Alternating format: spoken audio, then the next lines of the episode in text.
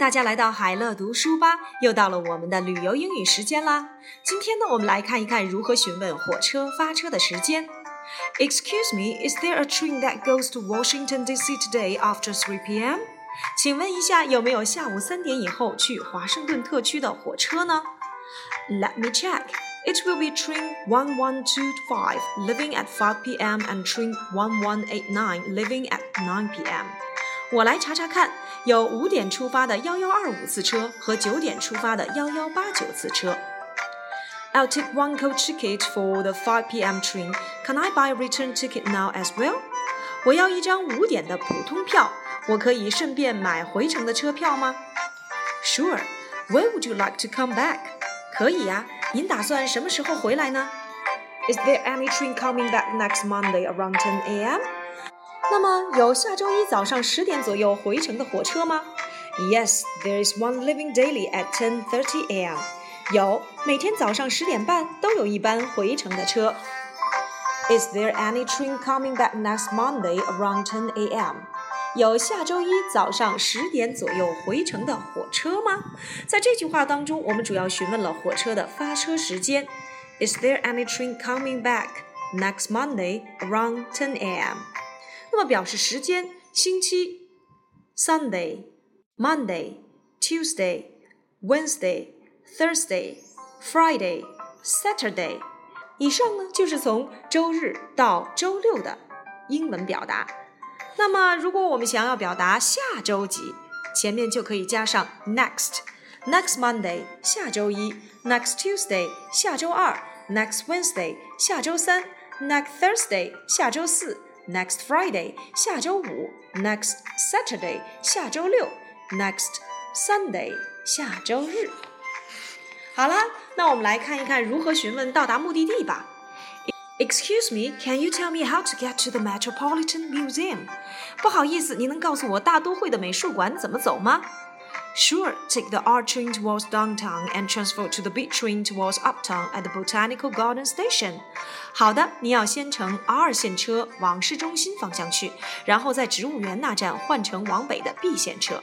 Got it? Thank you. 知道了，谢谢你。And can I have a subway map, please? 对了，可以给我一份地铁路线的地图吗？Of course. Here you are. 没问题，拿去吧。 can you tell me how to get to the Metropolitan Museum? Can you tell me how to get to the 后面直接接地点就可以了。比如说像美国有名的地点，像 Empire State Building 帝国大厦，Rockefeller Center 洛克菲勒中心，Disney World 迪士尼乐园，Universal Studio 环球影城，Sunshine Boulevard 日落大道，Yankee Stadium 洋基棒球场。 Can you tell me how to get there？你能告诉我如何到达那个地方吗？漫游美国问答时间。美国法律规定几岁才能考取汽车驾照呢？A. 十六岁，B. 十八岁，C. 二十岁，D. 依各州规定各不相同。美国国土辽阔，除了大城市有大众运输系统和出租车可以搭乘之外，其他郊区或是乡下地方都得要自己亲自来开车。美国实在太大了，从家里到上班的地方开上一小时的车那是家常便饭。再加上许多州冬天都会下雪，所以美国人都是以车来代步。在美国，考汽车驾照的法定年龄以及限制依各州规定不同。如纽约州规定未满十六岁不得开车，加利福尼亚州规定十八岁以下不得单独开车，需由拥有合法驾照的人来陪伴。而有些以农业为主的州，为了方便务农需要，可能会降低考驾驶执照的年龄限制哦。所以，正确答案是依各州规定而各不相同。纽约市的出租车是什么颜色的呢？A. 白色，B. 黄色，C. 黑色，D. 绿色。纽约市的出租车俗称 Yellow Cab，因为他们按规定必须漆成黄色。不过在纽约市坐出租车可以不便宜哦，一上车就从二点五美元起跳，约合人民币十五点五元。如果在下午四点到晚上八点这段高峰期要搭乘的话，则需另外加收费用。晚上也有额外夜间附加费，下了车还要给司机小费。如果来美国是出差，回国内要报销的话，下车时付完车费可以跟司机要一张收据。除了出租车以外，另有礼车服务。这些车车呢，通常都是大型的美国车，大部分都漆成了黑色。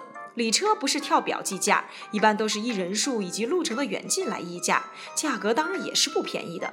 如果想省点钱，去多吃几个地方的美国汉堡，不妨先选择搭乘地铁或是走走路运动一下，既可以多吃几口美食，又可以兼顾身材，真的是两全其美呢。